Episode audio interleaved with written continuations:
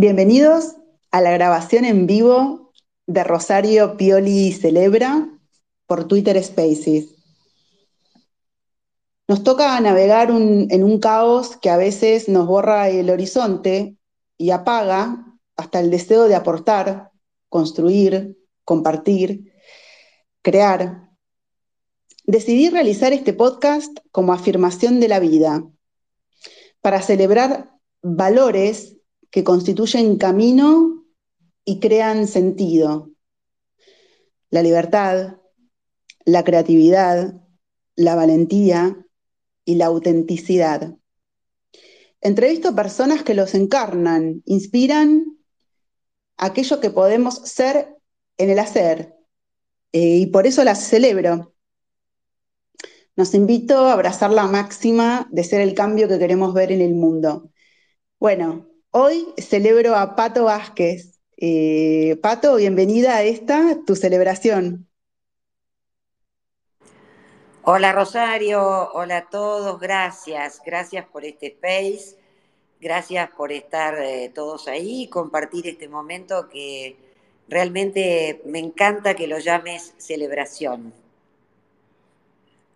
Bueno, cuando hablábamos eh, el otro día con Pato, le digo, mira, te quiero hacer una entrevista, te quiero celebrar. Em, eh, y, Pato me contó eh, que ella escribió un poema que se llama Celebro. Entonces, bueno, dije, qué, maravillosa y elegante coincidencia, ¿no, Pato? Que yo le recito un poema en general a, a mis celebrados. Bueno, y hoy me va a tocar recitar decidí eh, leer el poema de Pato para celebrarla a ella, ¿no? Em, así que nada, eh, eh, lo voy a leer para el fin del espacio, ¿sabes, Pato? celebremos la vida, celebremos tu pasión em, y tu deseo de justicia. Dale, dale, me encanta después la dejas para el final, sí, una, una poesía que escribí, yo escribí un libro de poesías que se llama Desde mi amanecer, era muy joven aún, y bueno, y después con el tiempo escribí Desde mi atardecer, y esta poesía, celebro, forma parte de ese libro aún no editado. Habrá que publicarlo, ¿no, Pato? En algún momento sí, también estoy escribiendo un libro que todavía no, terminé, que me faltan muy pocos capítulos, que se llama eh, La política en tiempos de cólera y que, bueno, son alusión a todo lo que venimos viviendo y padeciendo en la Argentina hace unos cuantos años. Qué buen título, Pato. Sabés que yo le pido a mis celebrados una mini bio y y una imagen, ¿no? Para crear la celebración. Y quería contarles a todos ustedes que me, maravilló la mini bio que me mandó Pato, ¿no? Y ella me cuenta, me definen mis pasiones, con convicciones firmes y la empatía con la gente. No me doy por vencida ni aún vencida. Amo mi patria libre y lucho cada día por defender la democracia y la República. La seguridad de todos necesita una justicia transparente y eficiente. Detesto los privilegios y la falta de oportunidades. O sea, qué definición. O sea, lees esto y es como un estímulo y un, como, como dicen en España, un chute de alegría y de ganas de vivir maravilloso, Pato es que es, tal cual, eh, eso me describe tal cual soy y para lo que vivo y para lo que me esfuerzo y para lo que lucho.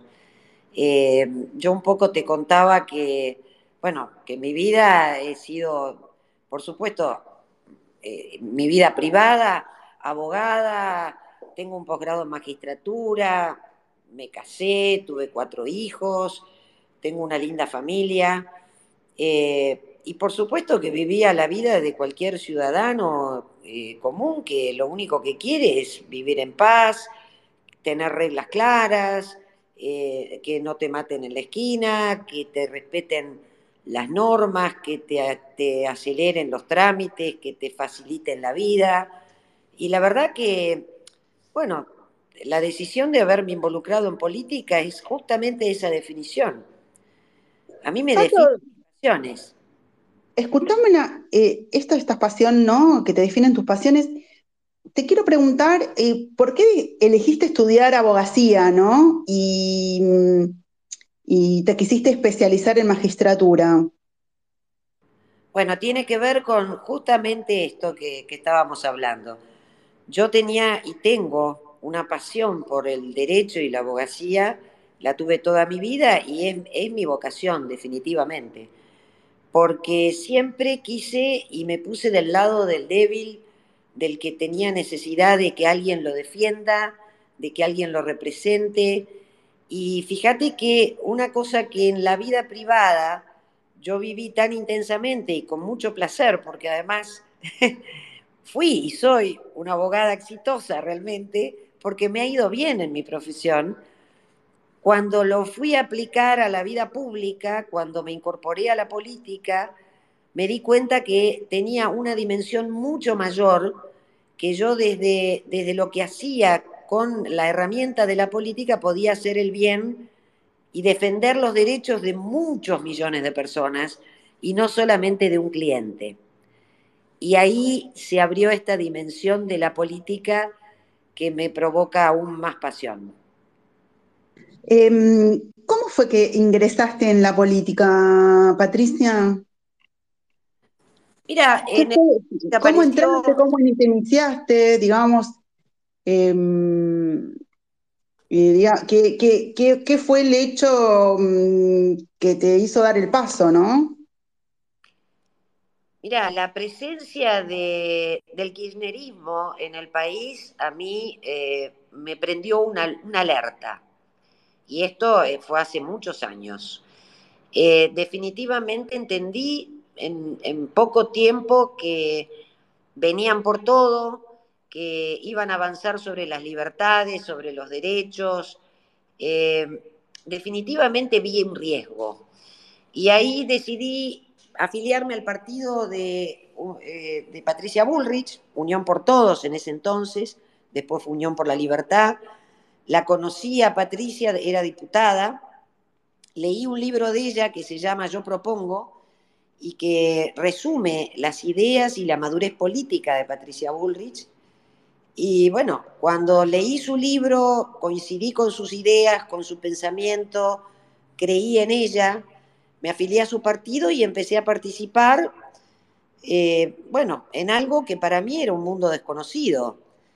Eh, entendí que claramente era el camino para, para fortalecer este, situaciones, para involucrarme, para ser protagonista, para acompañar a Patricia. Y bueno, fui precandidata a, a intendente en Malvinas Argentinas, donde yo vivo, eh, por pedido de Patricia, en ese entonces éramos Unión Pro. Y, y después, y después viene a veces la, la, rosca de la política, ¿sabes, Rosario? La rosca de la política con la, con la que no me llevo, la que no entiendo ni entendí, mucho menos en ese momento, cuando aparecen candidatos de cualquier lado, que ni siquiera viven en el lugar. Y la verdad que no, no me gustó. Eh, un poco Mira, justo, Pato, discúlpame que te interrumpa, justo eh, hice un espacio llamado Rosario Encendida el viernes pasado con Nicolás Roibás, que él trabajó en el Ministerio de Cultura de la Nación, y hablábamos de esto, ¿no? Del tema de la provincia y el, cambio y el salto de jurisdicción de los candidatos, de cómo desmotiva eso a las personas, eh, cómo en determinados distritos en la provincia eh, mm, no se abren las afiliaciones, ¿no? Eh, este, este, tema de la rosca, ¿no? Que es como, ¿sabes que pensaba que es como autodestructivo, ¿no? Y la gente que, que vota la rosca sabiendo, es como, eh, es, la, es, la creación constante de la autodestrucción, ¿no? Bueno, justamente por eso es que armé la provincial. Es una agrupación cívico-política porque, a ver, Rosario, yo trabajo por el cambio. yo quiero un cambio profundo, creo que necesitamos en el país un cambio profundo, porque, porque no es que tengamos solamente el problema de la, de la inflación, el problema de que nuestra moneda no sirva para nada, el problema de que no logres llegar a fin de mes, el problema de los impuestos ya agobiantes, el de tratar de circular por la calle y que no, no pueda circular porque todos los días hay un piquete, etcétera. En realidad el problema es mucho más profundo. Eso es lo que requiere el cambio. El problema es que eh, alteraron nuestros valores, nuestros principios, nuestra cultura, se metieron con la educación, con eh, la base de nuestros principios en este país tan rico de la cultura del trabajo, del esfuerzo, del mérito, de mi hijo el doctor. Eh, esto es lo que a mí me motivó desde un principio a, participar en política, pero armé la provincial porque, porque me doy cuenta que hay mucha gente que no necesariamente es política, que está eh, en su vida ciudadana y la verdad que muy movilizada, porque se da cuenta que lo que estamos viviendo no es una situación normal. Ahora no estamos viviendo una democracia normal, estamos viviendo un desastre, una agonía. Y la es una cuestión formal, meramente formal, ¿no, Pato? O sea, que mm, hay una falta mm, de institucionalidad. Sabes que, mm, eh, hablando de lo cultural, me llamó de la cuestión cultural más de fondo, el trasfondo, esta cosa que dice Macri de o somos el cambio, no somos nada, eh, esto que dice Pato Bullrich de, hacer el cambio que tiene que ser profundo, rotundo, claro. Em, hay un artículo que vos escribiste, El orden tan temido, que es maravilloso. Eh, habla de, la cuestión cultural, ¿no? Que se confunden los derechos, deberes, ahí están los roles trastocados, em, que deben ejercerse de la autoridad Em, ha sido una constante que afectó, afectó en lo más profundo de nuestra cultura. Ley es autoridad y quien la ejerce está de, nuestro lado, no es el enemigo, ¿no? esta cosa de, temer el orden, eh, eh, ¿vos a qué te crees que es debido esto?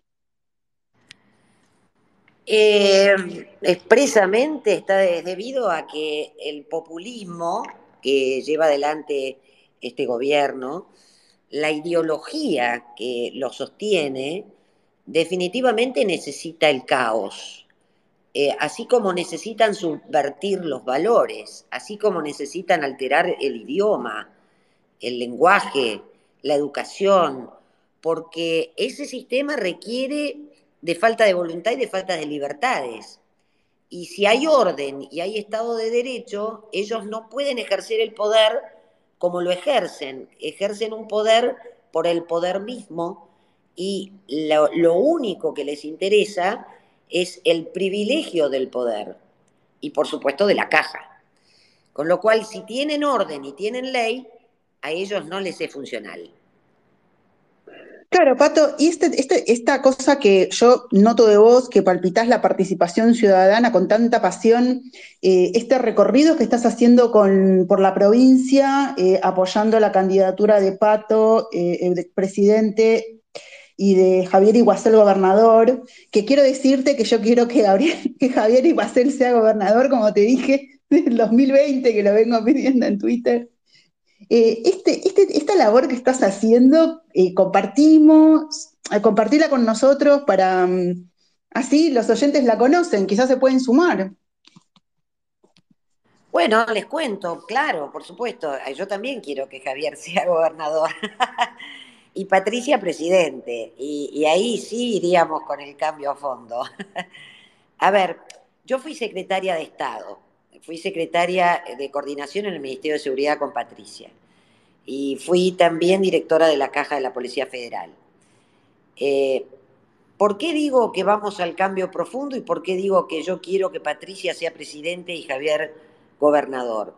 Porque lo viví en carne propia, porque cuando entré al, gobierno, cuando fui parte del gobierno, pude ver que así como Javier logró en Capitán Sarmiento hacer cambios profundos que fueron en beneficio de la gente, disminuir las tasas y recaudar eh, más, eh, lograr eh, mejoras estructurales que nunca habían sido realizadas, yo también pude evidenciar lo que es manejar el patrimonio público, la plata del Estado, como si fuera, pero mucho más importante que si fuera propia, con el cuidado y el respeto de que esa plata les pertenece a todos los millones de argentinos y no a mí.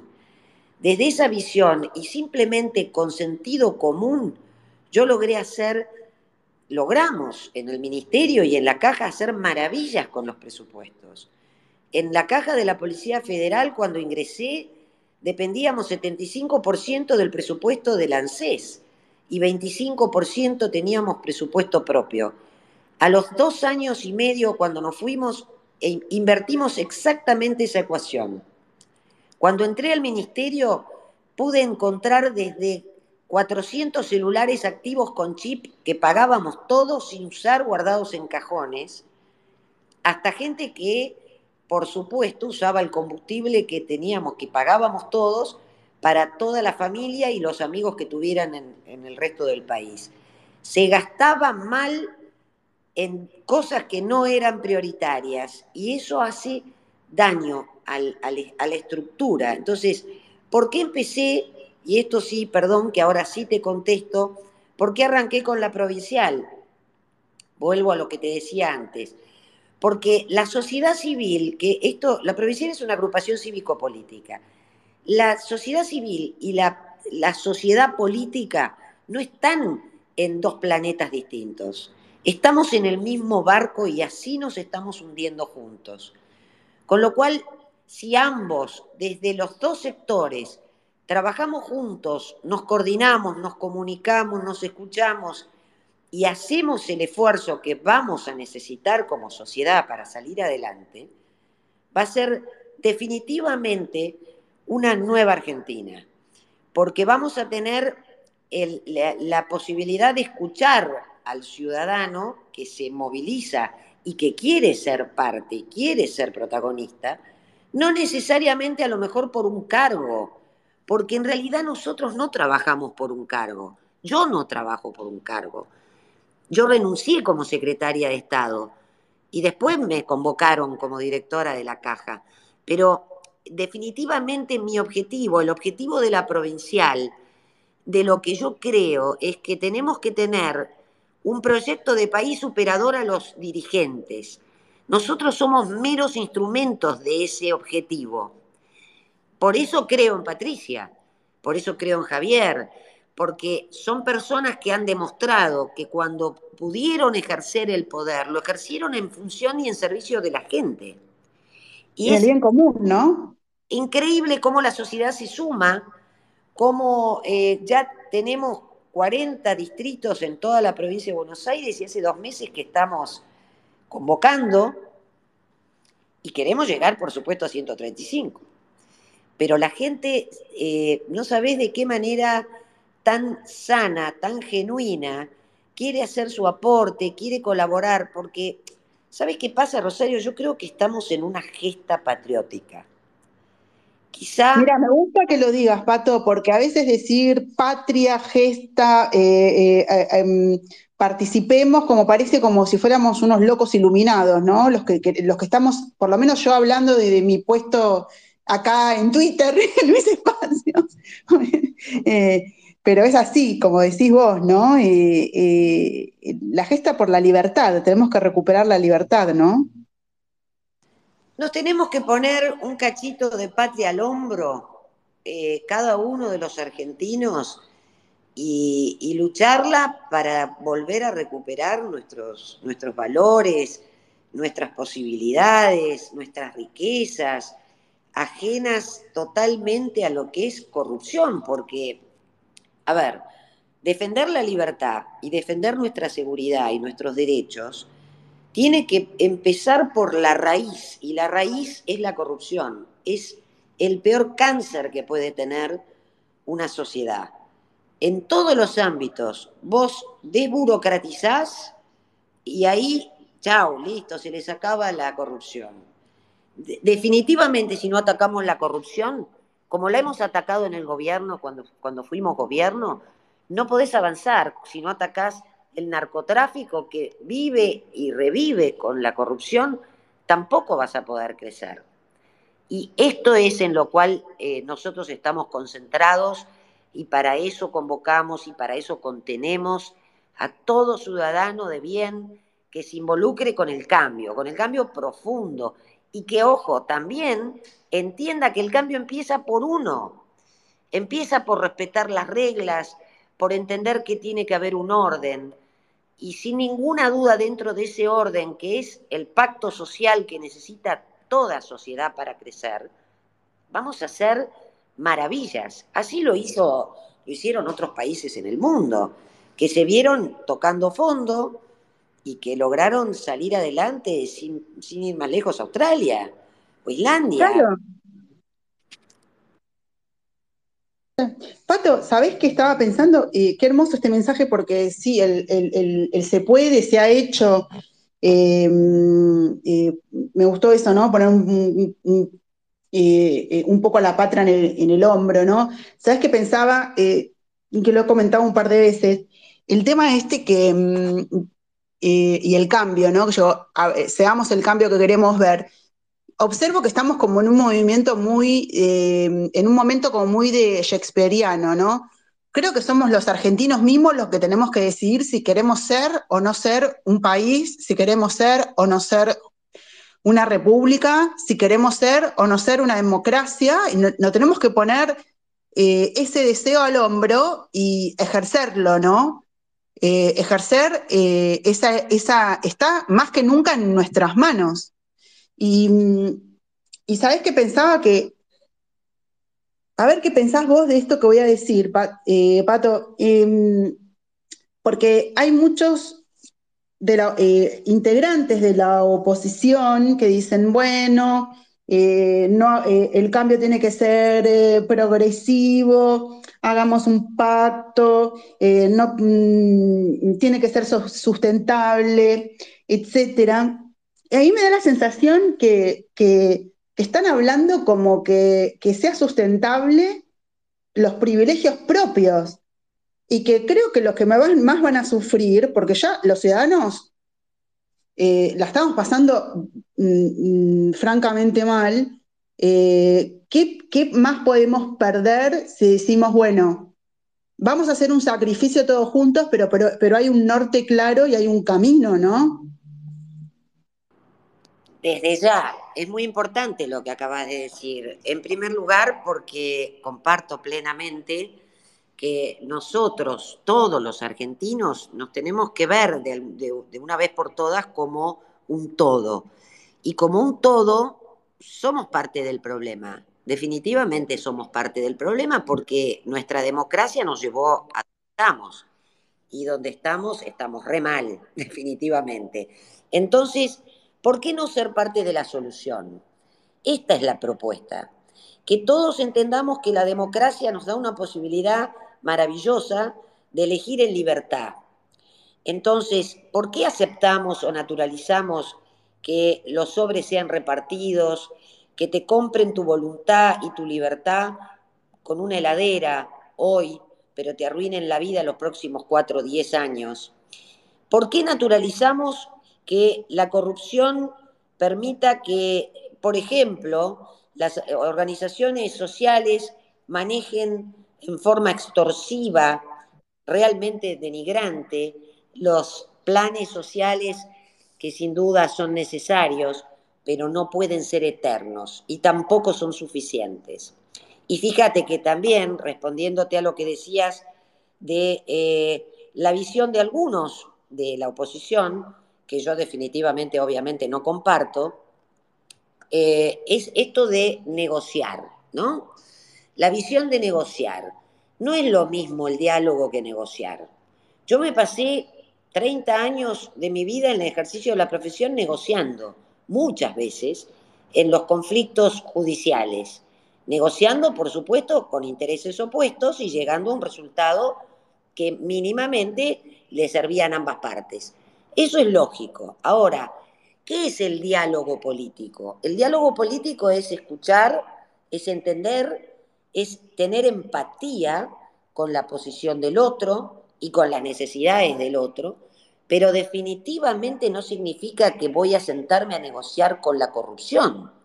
Yo con los ladrones no negocio nada, porque ese camino es llevarte a la destrucción. Definitivamente es llevarte a ser o parte de la corrupción o no parte de la corrupción. Bueno, yo me paro del lado de jugármela por el cambio profundo que va a requerir mucho sacrificio, mucho esfuerzo de todos los argentinos, pero que es el único camino que tenemos para salir adelante. La otra opción es sentarnos a negociar para hacer más de lo mismo. Y creo que ya teníamos que haber aprendido, ¿no? Sí, creo que ya llevamos décadas eh, que con, nada, yo siempre digo racionalizar eh, sociópatas eh, te termina convirtiendo en uno, ¿no? O enloquece. O bueno, la frase esta de Borges de elige bien a tu enemigo, te convertirás en él, ¿no? Es como que eh, estar racionalizando todo el tiempo la, falta de, respeto a las normas de convivencia te termina siendo, te termina parte del problema. Eh, y qué importante esto de eh, el, Estado de Derecho y, la igualdad ante la ley, ¿no? La igualdad ante la ley del artículo 16, nuestro querido artículo 16 de la Constitución Nacional, donde no solamente es la injusticia y la inseguridad que tenemos que estar conviviendo a diario, eh, tener eh, dirigentes en, distintos puestos del poder, eh, en el gobierno, gente profundamente corrupta, sino que también sucede que esta situación tenemos que convivir con, con esto de las redes clientelares que son como realmente es un... Se habla siempre del conurbano, ¿no? Pero hay en provincias del norte que se vive directamente en el medioevo, o sea, en sistemas feudales de un sometimiento y prácticamente una, eh, una cuestión de esclavitud eh, para que determinadas personas que explotan el sistema eh, democrático para, para asegurarse poder, ¿no? Esto es profundamente injusto y como decía eh, Martin, Luther King, ¿no? Era el que decía, si hay una injusticia eh, eh, en una parte, hay una injusticia en todos lados. Es un círculo vicioso, Rosario, es un círculo absolutamente vicioso, porque cuando vos estás en el poder, por el poder mismo, y lo único que te importan son tus privilegios, no solamente haces un daño gigante a la democracia, sino que además definitivamente lo único que provocas es más poder, más acumulación de poder y privilegio y desigualdad. Fíjate que cualquiera de nosotros, ¿qué es lo que más quisiera? Que le respetaran ese principio sagrado de nuestra ley fundamental, que es la igualdad ante la ley. Ahora, ¿qué es lo que vivimos a diario? Ni hablar de lo que fue la época de la pandemia, el vacunatorio VIP, la fiesta de olivos, etc. Esa es la descripción, te diría, palmaria de esa, de esa desigualdad o de, esa, de ese privilegio del poder. Pero en realidad, si vamos a algo más profundo, fíjate en los mismos fueros. La ley de fueros. La ley de fueros es algo que cuestioné e incluso planteé su inconstitucionalidad ante la Corte, porque los fueros, los fueros parlamentarios, que son los únicos que están permitidos y previstos en la Constitución, son para, decirlo fácil, para que todo el mundo entienda, es cuidar al parlamentario, al diputado o al senador, que por sus dichos no sea serruchado, por decirlo no finamente, por el Poder Ejecutivo. Ahora, la ley de fueros es un invento que hicieron como reacción al, ¿se acuerdan famoso, las famosas servilletas del Senado? Bueno, quisieron y dijeron que con esta ley iban a hacer eh, mayor equilibrio. ¿Y qué hicieron? No hicieron nada, al contrario, la empeoraron, mejoraron el privilegio. ¿Por qué? Porque primero, incluyeron a los funcionarios y a los magistrados como que estaban cubiertos por el fuero. Y además incorporaron la imposibilidad de allanamiento en el domicilio como otra de las otros de los privilegios que no están previstos en la Constitución. Ahora, para decirlo, repito, lisa y llanamente, si yo soy diputada y por criticar al Poder Ejecutivo a mí me meten presa, eso es para lo cual me defiende la Constitución. Ahora, ¿ustedes pueden creer que sigamos naturalizando que los fueros sean para cubrir atorrantes delincuentes que se meten al Congreso para eh, esquivar la justicia, esto no puede ser. ¿Por qué? Porque son delitos anteriores al cargo que ostentan. Y el caso, obviamente, paradigmático y evidente es el de la vicepresidenta de la Nación. Porque vos no podés pretender que los fueros te cubran por delitos que cometiste con anterioridad al, cargo que te está cubriendo. Esa es, la una perversión, ¿no? Es una perversión constante, una, una distorsión y una utilización de las instituciones. Em, una cosa como muy em, anarquista, digamos, eh, de esta tradición, ¿no? De penetrar las instituciones, de formarlas para su propio beneficio, ¿no? Em,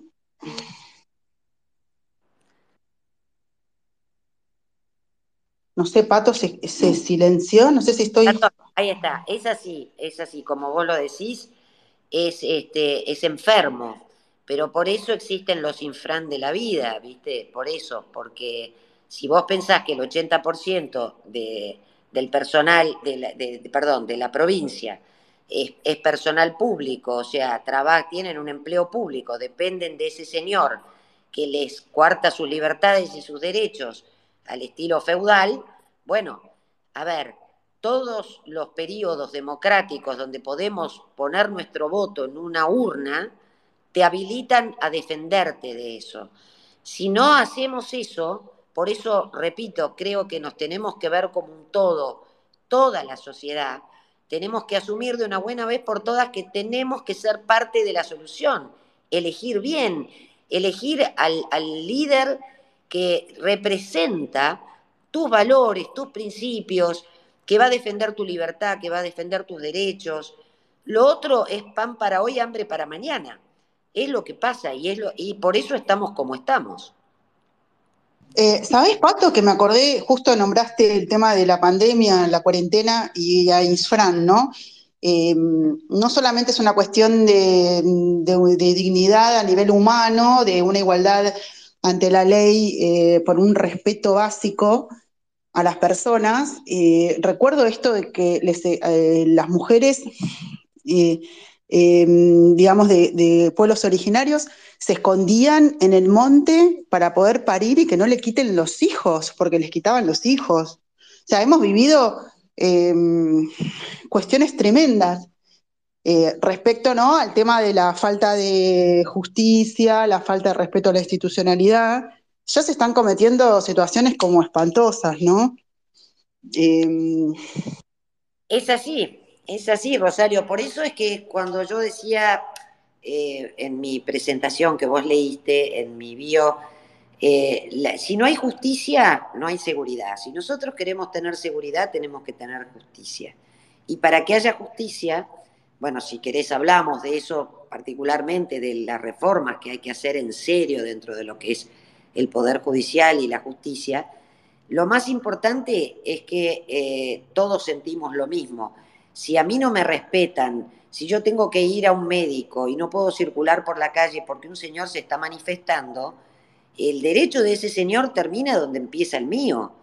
Y si hay, no hay un Estado que esté donde tiene que estar, y está donde no tiene que estar y no hace respetar mis derechos, entonces ya no tenemos, no tenemos lo, digamos, la, la, paz social que necesita cualquier, cualquier ciudadanía. Entonces, lo que yo digo es, la justicia empieza por cada detalle de cada día, que a mí no me, no me exijan coimas para entrar en una licitación porque soy una empresa y quiero descrecer, que no me impidan acceder a las divisas que necesito para hacer una importación para mis insumos, que no me impidan estudiar, que no me pongan trabas para, para tener una pyme, que, que me respeten el derecho de circulación de opinión y la libertad de expresión. Todo eso forma parte de justicia. ¿Eso es justo o injusto? Es absolutamente injusto, además de inmoral, que el presidente y su mujer hayan hecho fiestas como la que hicieron en Olivos, mientras con el dedito te decían que te quedes en tu casa.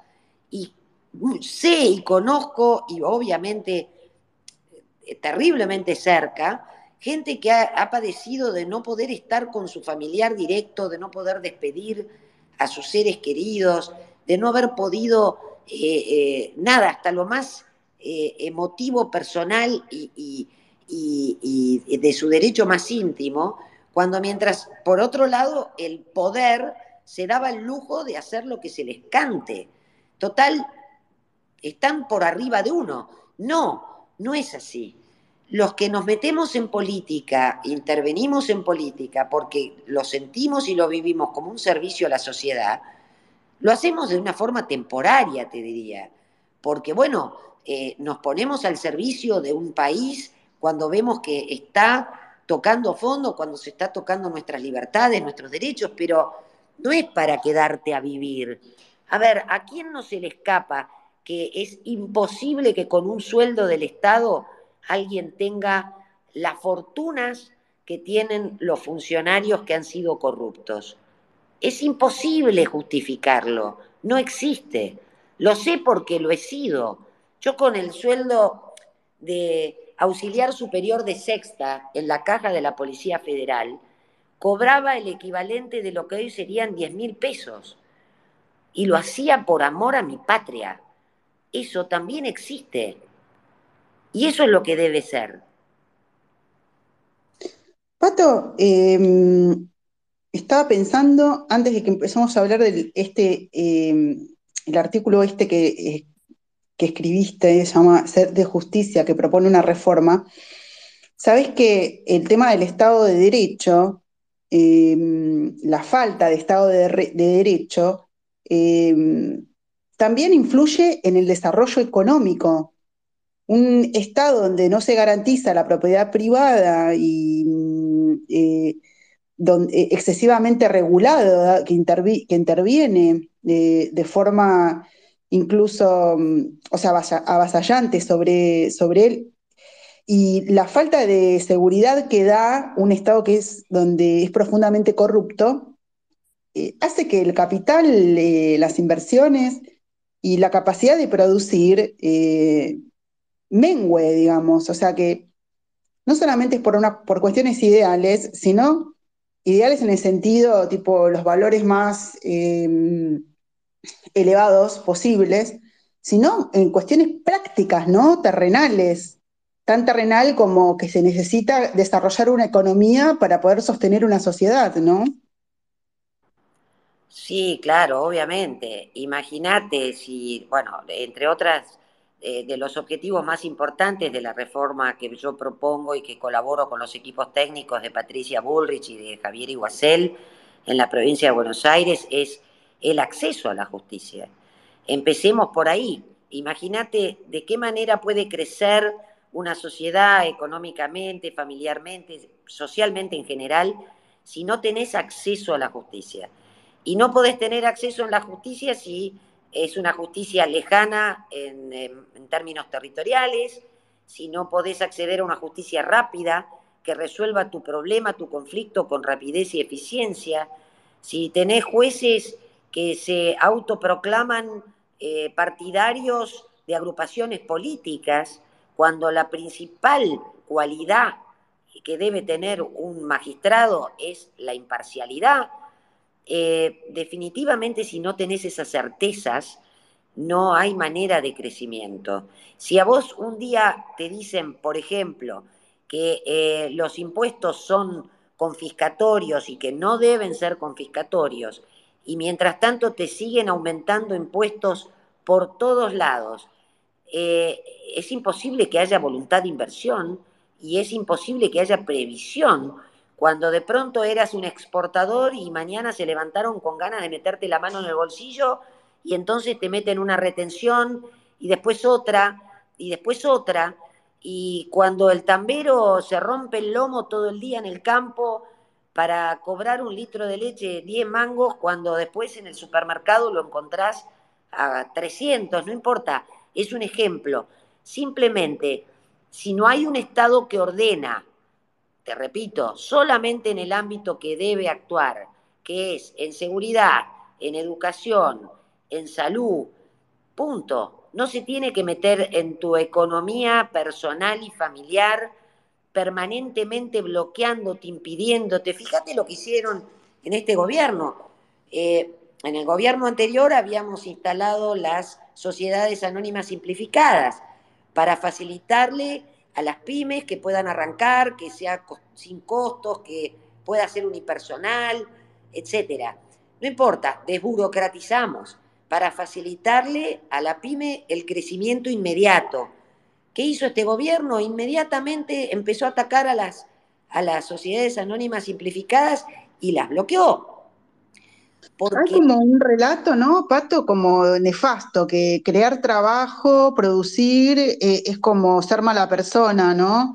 Y sabes que eh, eh, como hay una cosa, una, cosa impuesta cultural, como que el Estado es bueno y, lo privado es malo, ¿no? Em, que bueno, que evidentemente la sociedad ya se está dando cuenta, ¿no? Que ese paradigma estatista está cayendo.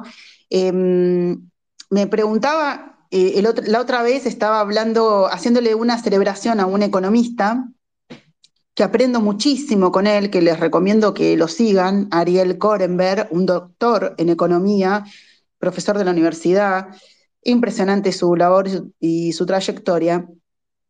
Él, le hice dos entrevistas, él contaba que si un argentino tiene que pagar todos los impuestos, tiene que pagar el 106% de, los, de sus ingresos. O sea, es como que eh, es como que trabajás para. Trabajás para, el Estado. Claro. Exactamente, trabajás para el Estado. Bueno, pero eso es lo que no crea eh, incentivos de ningún tipo para invertir, ni para. A ver, yo el otro día le, haciendo un juego, le decía, porque acá es algo que es importante. Fíjate que eh, este sistema definitivamente ya es insostenible. Eh, es cierto que tenemos una pobreza que realmente duele y genuinamente duele. nuestro país es tan rico que es imperdonable que estemos padeciendo estos niveles de pobreza. Y yo quiero que toda esa gente tenga oportunidades, igualdad de oportunidades, que crezca, que aprenda, que estudie, que tenga posibilidades de un futuro. Ahora, definitivamente, cuando hablamos de que las trabas que le ponen a la clase media que puede invertir o, poner un negocio o, una industria, no estamos hablando de afectar a, a, los que hoy la están padeciendo en un nivel de pobreza. Al contrario, ¿cuál es el principal derecho que tiene un trabajador? El trabajo. Y el trabajo no existe si no hay alguien que te dé trabajo. Y ese señor que te tiene que dar trabajo no te lo va a dar si tiene que abrir una empresa y fundirse o pagar 106% de sus ganancias en impuestos. Ahora, eso tiene una doble cara. El otro día, haciendo un juego, una charla con un mozo de un bar, me puse a conversar con él y le preguntaba cómo estaba, por supuesto, me contó eh, que lo mal que la estaba pasando, como la estamos pasando todos los argentinos. Y yo le hice un juego y le digo, decime, hagamos un juego como que vos te ganaste la lotería ayer. Ganaste muchos millones de dólares. Tenés la posibilidad de convertirte en un empresario. Te hago una pregunta. ¿Vos invertirías tu plata en la Argentina para poner una empresa? ¿O te irías a una isla a vivir panza arriba. Se rió y me dijo, definitivamente me iría a una isla. No pondría en este país un peso. Mirá, te estoy diciendo desde la mirada de una persona que apenas llegaba a mitad de mes. Y eso que vive esa persona es lo que vive cualquiera en este país. Ahora, por otro lado, eh, definitivamente darle la oportunidad a que crezca cualquier argentino, desde eh, el que está en cualquier nivel, en cualquier parte de la Argentina, eso nos hace más ricos a todos. Y esa posibilidad se la tiene que dar un Estado de Derecho. Ese Estado de Derecho tiene que estar conformado por políticas públicas a corto, mediano y largo plazo, pero definitivamente con un horizonte de certezas que a vos no te, no te den pánico y digas, no, yo en este país no invierto nada, no quiero saber nada. ¿Por qué? Porque acá está el otro aspecto. Un Estado populista como es este, que ideológicamente cree que la plata sale de un hongo porque tienen la maquinita y creen que eso no provoca daño, no, porque obviamente tienen también su propio objetivo, que es mantenerse en el poder a toda costa mientras compran voluntades, eso definitivamente es un barril sin fondo. No hay impuesto que cubra ese déficit fiscal. Pero eso es el mal manejo de los bienes del Estado. Es utilizar la plata del Estado como si fuera propia y peor. Porque si nos preguntan a cualquiera de nosotros si gastás, si te entran mil y gastás tres mil todos los meses, obviamente a fin de año todos vamos a decir estamos en el horno. Bueno, claro.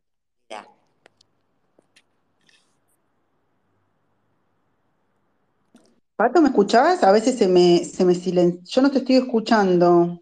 A ver. ¿Recién no me escuchaste? No, se, se, justo, a veces, viste, Twitter falla, viste, Pato, justo te, seguí, seguí, y te estaba, te seguimos escuchando. Bueno, nada, yo hacía la distinción justamente de lo que significa una, es, es como una torta, ¿entendés? Cuando decía que el peor cáncer es la corrupción, eh, una vez le pregunté a un kirchnerista, eh, estaba haciendo de fiscal general en una mesa acá en Malvinas Argentinas, y le pregunté de buena onda, quería entenderlo.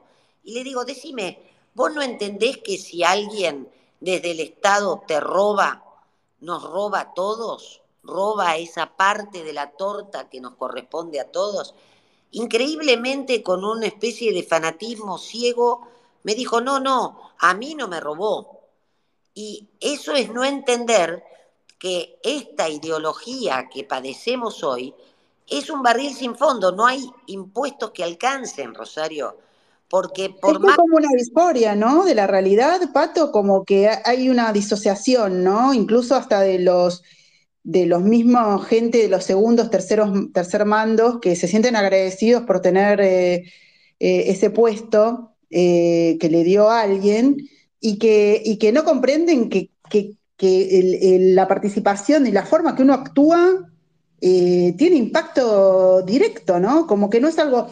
Sabes que em, eh, el nivel de, corrupción se, ha medido, y lo comentaba la otra vez en el espacio con Javier Iguacel, se mide que tiene impacto macroeconómico. Ya es tanto el nivel de corrupción que, mm, el, déficit fiscal, la gran parte del déficit eh, fiscal es el dinero que se roba o el, dinero que se queda en, las redes de privilegio em, eh, de las distintas facciones de, poder, ¿no? Como esto, por ejemplo, los sindicalistas en aerolíneas argentinas, ¿no? Le tenemos que pagar 2 millones de dólares diarios, son 700 eh, más de 700 millones de dólares anuales por la cara bonita de ellos, digamos. O sea, es como, sí, cuarenta y tanto por ciento de pobreza y nosotros tenemos que mantenerle los privilegios a, no sé, a 500 personas. Es un delirio, ¿no? Es que lo que mantenemos es la ineficiencia, lo que mantenemos es la corrupción, lo que mantenemos es la falta de criterio. Por eso yo les contaba que, bueno, eh, administrando el presupuesto del Ministerio de Seguridad de la Nación eh, y de las cuatro fuerzas federales, eh, yo veía que era, era, te diría, hasta sencillo recortar los cargos, los gastos absolutamente superfluos, inútiles. Eh, obviamente que también quise eh, sacar o despedir a, aquellos que estaban, eran ñoquis totales, que no venían a trabajar, y lo tuve al, al delegado de ATE en la puerta del despacho haciéndome cuestiones y él mismo era capaz de decir, bueno, estos podés echarlos, a estos no. Y esos que decía que podía echar también eran afiliados de su gremio. ¿eh? Ahora, es tal cual lo estabas diciendo de lo que comentaste con Javier. Es un impacto macroeconómico, porque vos no le estás robando de la torta a un argentino, le estás robando de la torta a todos los argentinos. Eso que ustedes pagan y yo pago y todos pagamos de impuestos va a un fondo común. Y si ese fondo común en cada uno de los estamentos del Estado se maneja con corrupción, con ineficiencia, con eh, desinterés por la importancia que tiene cada centavo de lo que todos pagamos, definitivamente el resultado es lo que tenemos hoy. Si vos metés en un, en un sector público donde 10 eh, personas son suficientes para hacer una política pública eficiente, eh, metés 200 solamente porque son amigos, parientes, el famoso nepotismo, ¿no? Definitivamente lo único que vas a conducir es a que el déficit fiscal de tu presupuesto sea insostenible. Ahora, la ¿Sabes, eh, eh, eh, ¿Sabes lo que más me indigna del tema del nepotismo?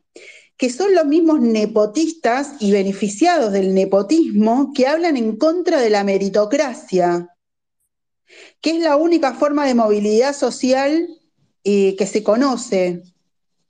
Y entonces, que, ellos mismos que son parte del statu quo, que promocionen que, la, que, la, meritocracia es injusto, es injusto, me parece otra vez, ¿no? Profundamente perverso, Pato.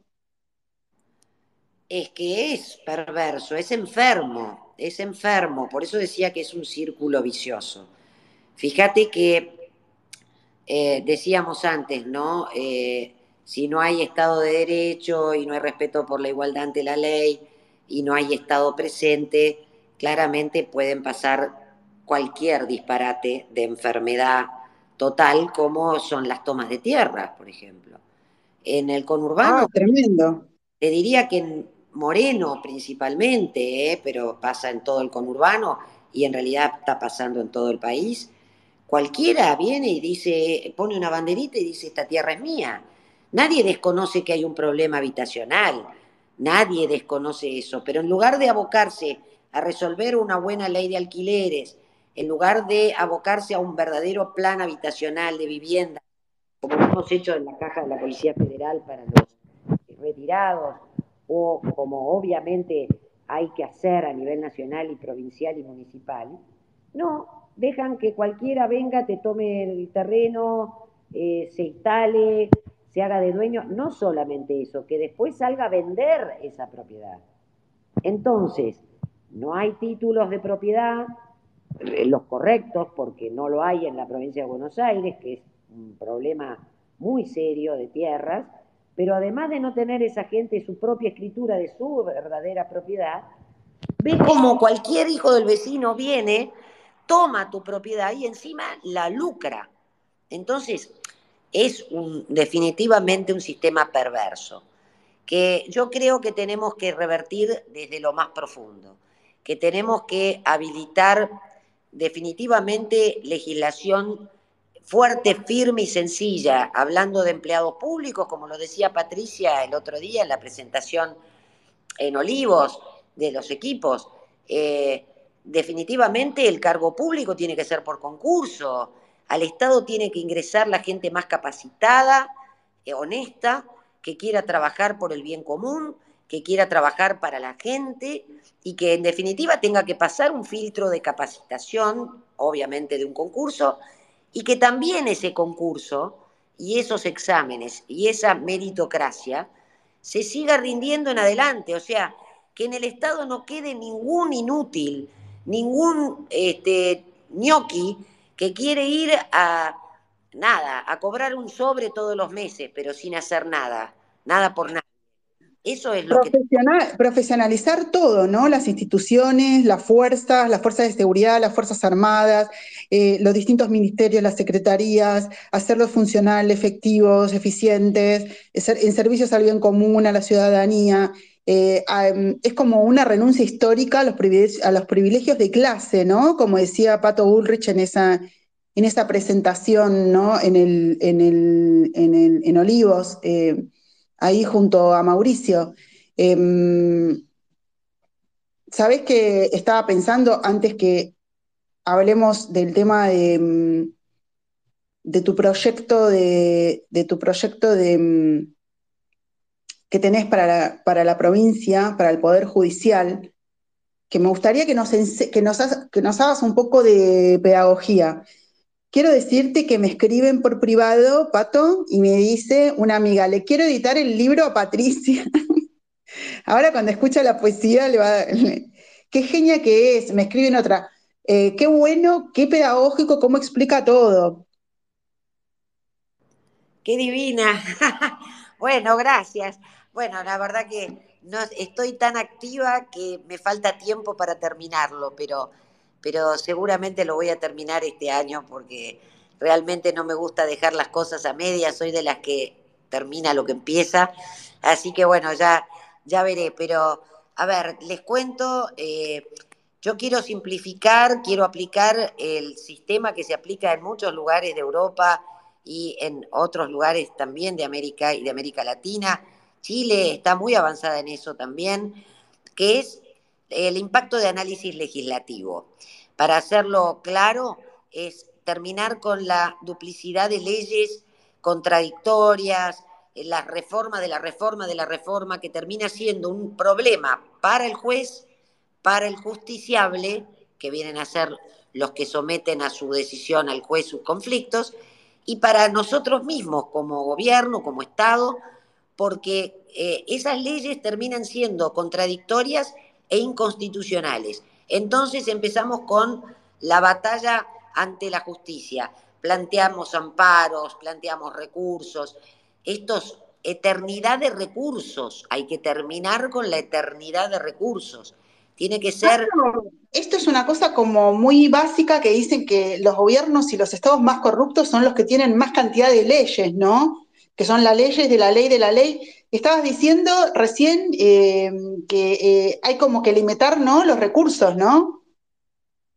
Bueno, es que en realidad es eso, para simplificar el análisis de impacto legislativo hay que hacerlo antes que una ley salga. Por ejemplo, la ley de salud mental nunca hubiera salido, porque es un desastre, si hubiera habido un equipo, un equipo profesional que evaluara el impacto que esa ley iba a tener a nivel familiar, social, económico, eh, psicológico, médico, de salud. Eso es un mero ejemplo. Desde ya que esa ley hay que modificarla, es desastrosa. Yo lo, padecí a título personal.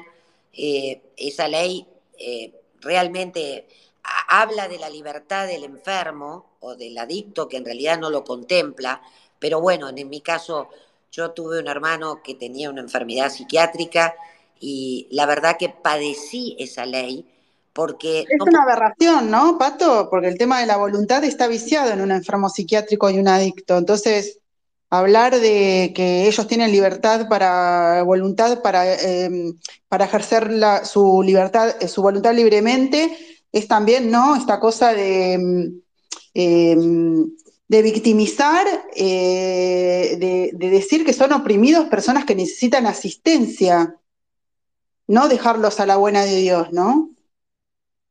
Es así, es una estupidez de la ignorancia ideológica, porque definitivamente una persona que está con un problema psiquiátrico o de adicción necesita ayuda.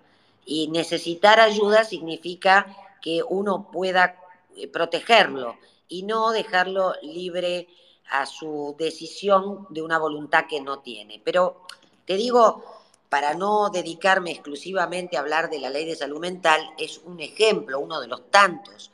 Por ejemplo, también la ley de fueros no hubiera salido. Pero como tantas otras leyes que yo, yo entraría con una, con una goma de, borrar y estaría deróguese, deróguese, deróguese, deróguese, porque un montón de leyes no hacen más que complicarnos la vida en lugar de resolverla. Y lo que necesita la sociedad son soluciones rápidas, eficientes y que realmente contemplen su situación, su problema de manera lógica, razonable y ajustada a derecho. Por eso, la propuesta, entre otras cosas, dentro de la provincia de Buenos Aires es, hay una, un hecho concreto y real que eh, los departamentos judiciales en muchos, muchos distritos de la provincia se encuentran muy alejados de la gente. Ponele ejemplos, hay ciudades que están a más de 80 kilómetros de un departamento judicial. Malvinas Argentinas mismo está a varios kilómetros de San Martín, tiene que tomarse un tren, una persona para ir al tribunal, para buscar una asistencia de un de este, abogado de oficio, es, ni siquiera vale la pena, la gente desiste de acudir a la justicia cuando la tiene tan lejos. Y los juzgados de paz, que fueron creados para estar cerca del vecino, cerca de la gente, cuando tenían de, eh, tribunales alejados, tienen una competencia material muy achicada. Entonces, la constitución de la provincia de Buenos Aires lo habilita, la constitución nacional lo habilita, la ley de, los propios juzgados de paz lo habilita. Yo propongo que existan juzgados de paz vecinales que atiendan y resuelvan los pequeños conflictos, los conflictos de menor cuantía, con trámites breves de 48, 72 horas, sin necesidad de patrocinio gratuito. Acá se me van a colgar de la yugular todos los colegios de abogados del país, pero no importa, y de la provincia, pero no importa, a ver, ¿qué es lo que uno tiene que priorizar? Y acá esto es lo importante. Yo creo que el, el votante, el ciudadano, tiene que elegir sus candidatos, sus representantes, en función de qué es lo que están dispuestos a priorizar, cuáles son sus ideas y por qué van a priorizar el interés de todos, el bien común, y no el de un espacio, el de, una, el de un sector, el del poder mismo. Vamos a priorizar el interés general. Para priorizar el interés general, ¿qué es más importante? ¿Que cobre honorarios un abogado o que el vecino tenga el acceso directo al juez que le resuelva el problema en una audiencia en media hora? No tengo dudas de qué es lo más importante. ¿Qué es más importante? Que haya una respuesta rápida de una policía local, municipal, que esté verdaderamente capacitada y en contacto con el vecino, que lo conozcas porque lo ves todos los días, porque ese es el policía que te cuida y vos lo cuidás como Estado. Eso es importante. No es importante si la caja de la provincia de Buenos Aires eh, tiene más presupuesto o menos presupuesto porque el gobierno nacional lo banca porque es de la, del sector político de ellos. El ser esclavos de la política es seguir naturalizando que las cosas funcionen mal en función de unos pocos y en contra de la mayoría. Esto, qué importante esto que acabas de decir, ¿no? Eh, en función de unos pocos y en contra de la mayoría. Volvemos al tema de, ¿para qué estamos en sociedad, no? ¿Para qué nos damos mm, eh, normas en común? ¿Para qué creamos una convivencia social? Eh, si luego eso no se va a cumplir, ¿no? Porque el Estado básicamente se creó para poder proteger, eh, garantizar, garantizar lo básico y proteger al débil. Si no, entramos al, ¿cómo se llama? Volvemos a la tribalización, ¿no? que un poco el, populismo con sus distintas facciones e intereses eh, lo crea, ¿no? Bueno, me pongo a hablar de este tema y me apasiono, Pato. Eh, em, te digo que están contentos, eh, me escriben, qué lindo cómo habla Pato, cómo explica, cómo expresa, qué fácil, sin palabras rimbombantes. todos muy contentos, Pato, así que la verdad que me encanta, me encanta. Bueno, gracias, me alegro, me alegro, yo sé que es este, un tiempo extenso que venimos charlando, pero a mí me importa mucho el contacto con la gente, Eh, yo te agradezco este espacio porque es poder comunicar lo que uno piensa, en lo que uno cree, por lo que uno se juega. Y la verdad que es, es, lo, que, es lo que deberíamos hacer cada vez más seguido. Muchas veces no tenés quizá oportunidad de, de, tener este, este contacto y me parece fundamental. Yo lo tengo en la calle, yo lo tengo en la calle todos los días y circulo por toda la provincia y hablo mucho con la gente porque me gusta escuchar. ¿Qué te dicen, Pato? Me dicen que, están hartos, me dicen que están tristes, me dicen que no, tienen mucha esperanza. Eh, yo los, los movilizo mucho a que participen, a que se sumen, a que pongan ese, ese pedacito de patria al hombro, porque, porque estoy segura, porque tengo, yo sí tengo esperanza y les doy ánimo, porque les digo que estoy convencida de que los 45 millones de habitantes somos parte de la solución, podemos serlo. Y la democracia nos da esa, esa, esa prerrogativa. Eh, ojo, también, y lo digo y lo repito, estoy convencida de que estos son tiempos de últimas instancias. Yo creo que eh, estamos en manos de gente que ha venido por todo y que no tiene ningún tipo de prejuicio para avanzar sobre más libertades y más derechos y se nos escapa esta democracia, se nos escapan las libertades.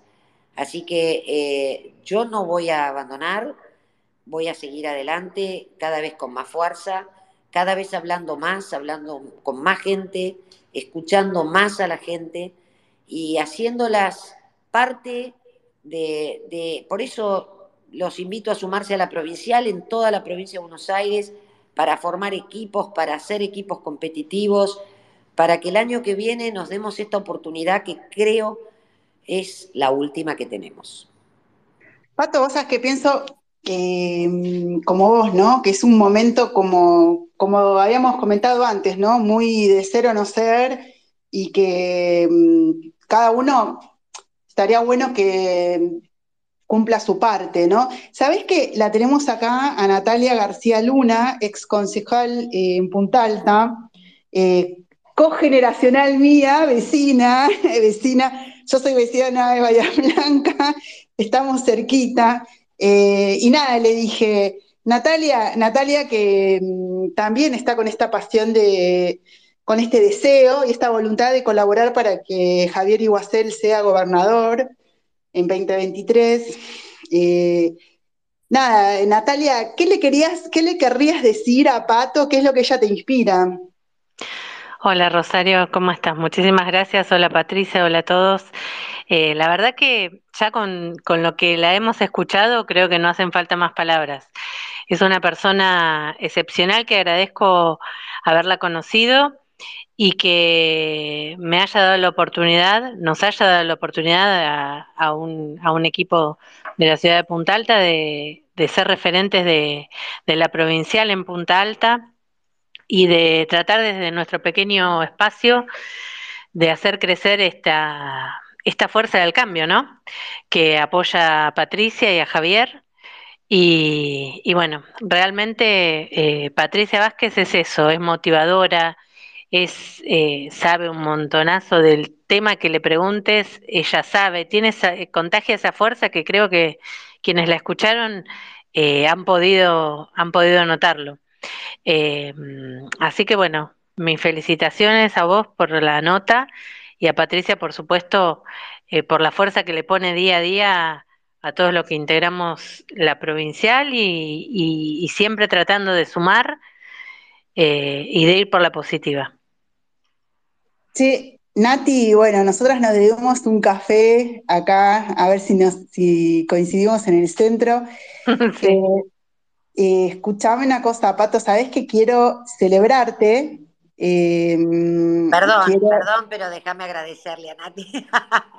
dale, dale. Gracias, Nati, qué divina. Eh, muchas gracias. Para mí también es un orgullo el crecimiento de la provincial y cada uno de ustedes, eh, vos y todos los que están jugándosela por el cambio en toda la provincia de Buenos Aires. A mí me me llenan de fuerza todos los días para seguir peleando. Así que muchas gracias. A vos, Patricia, beso. Escúchame, qué lindo, qué lindo que se saluden, que se digan cosas. Eh, yo quiero leer tu poesía, Pato, porque vos, aparte de ser una persona que sabe mucho profundamente de cosas, eh, también sos una persona que ama la vida y, que sos una mujer que ha capitalizado esa vida tan bien vivida que vos tenés em, en sabiduría. Y yo quería eh, eh, leer tu poesía. ¿Me dejas? Sí, por supuesto. Bueno, la escribí hace unos años, pero cómo no, por supuesto, celebro la vida. Esta, em, bueno, hay una, hay una primera parte que es cuando ella cumplió, cuando Pato vos cumpliste 40 años y luego le agregaste otra parte em, cuando renovaste esa celebración en tus 50. Bueno, eh, yo me emociono, así que si me trago un poco la voz, bánquenme, porque, eh, ¿cómo se llama? Eh, retomo, retomo el verso cuando puedo volver a hablar, ¿no? Celebro. Hoy celebro un cumpleaños más. Celebro haber llegado hasta aquí con ustedes, Celebro la vida, celebro el movimiento, celebro estar agradecida, celebro ser feliz. Celebro esta alegría de los momentos simples, la armonía del agua en manantial, el silencio en la montaña, la buena música, la paz. Celebro viajar, celebro cada día la verdadera amistad, por fuerte, por sincera, por compartir y dar. Y celebro este momento con mi amor y con mis hijos, con la luz y oscuridad, con la alegría y la tristeza, con toda mi verdad. Celebro la familia, por unida, por luchar con sus tiernas melodías cada día al despertar. Celebro haber nacido con los ojos bien abiertos, con la sed de descubrir cada momento con la misma intensidad. Celebro el césped fresco y el perfume del mar, la calidez del sol, el viento en libertad. Celebro cada año el tiempo y la aventura de crecer, el dolor y sufrimiento que dan fuerzas, la frustrada esperanza cuando cuesta creer. Celebro la leña en el hogar, el fuego que reúne, las noches infinitas, la amistad. Celebro la ternura, celebro recordar, celebro los consejos, las manos apretadas, la mirada profunda, la lealtad. Quiero hacer este homenaje a la vida, honrar los años que viví y el futuro que quiero construir, porque sigo adelante, porque aún creo, porque vale la vida, porque quiero vivir. Celebro sobre todo al Dios Padre y a su Hijo, por su eterno amor, por su luz y su verdad, porque me guía y me acompaña y no me deja equivocar. Debe quererme mucho, sin duda, para dar. Tanto, pero tanto cada día que no deja de alumbrar. Celebro también por importante la alegría de mi perro al llegar. Su cariño y compañía así incondicional. Celebro la playa mansa y la furia del mar navegar salvajemente como si fuera a flotar, caminar sin un destino, dejarme llevar, recorrer caminos, conocer, viajar. Celebro dormir en paz, sentarme a contemplar. Un café para charlar, una copa de vino, el teatro, la fantasía, jugar, la soledad buscada, el atardecer del golf, el esquí, la nieve fresca, un partido de tenis, el polvo de ladrillo, transpirar, sentir cansancio y dejarme descansar, permitirme escribir, actuar, pintar, sonreír, estornudar, dejar que las cosas me inquieten, me deslumbren y asombrarme como la primera vez. Celebro la caridad y celebro al solidario, la emoción incontenible, poder llorar.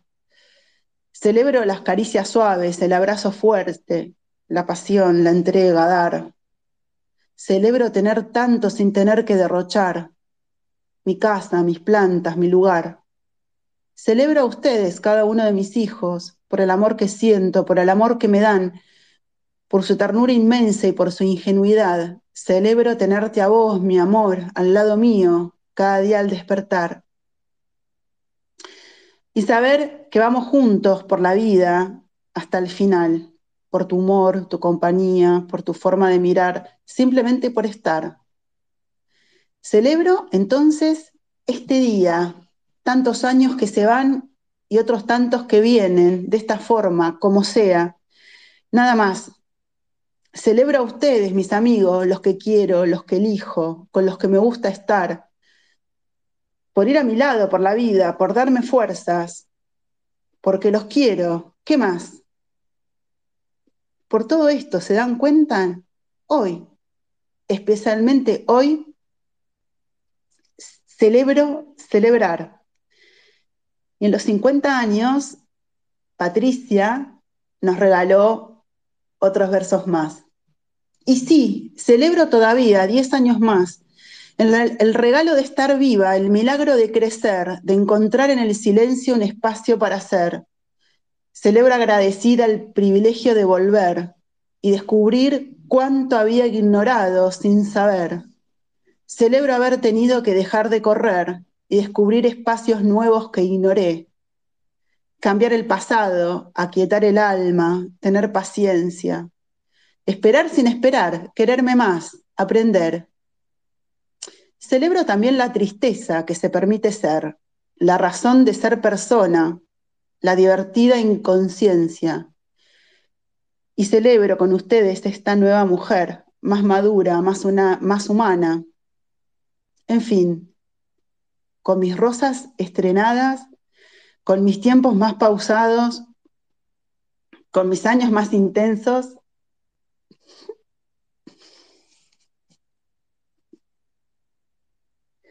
Nuevamente hoy celebro celebrar.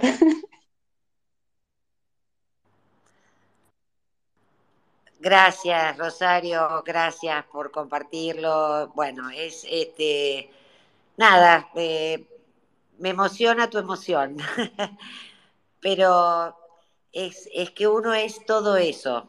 Eh, uno está en la lucha todos los días y no por eso deja de ser el corazón y, y los sentimientos y la familia y los amigos y la vida. Y yo quiero nada, si algo puedo dejarles es un mensaje de esperanza, un mensaje de lucha, que vale la pena, que lo vamos a lograr y que si estamos todos juntos y ponemos el hombro a la par, no hay tsunami que nos frene para ser un país maravilloso. Así que bueno, eh, gracias Rosario, gracias a todos por, por estar por compartir esta celebración, que celebrar y celebrar.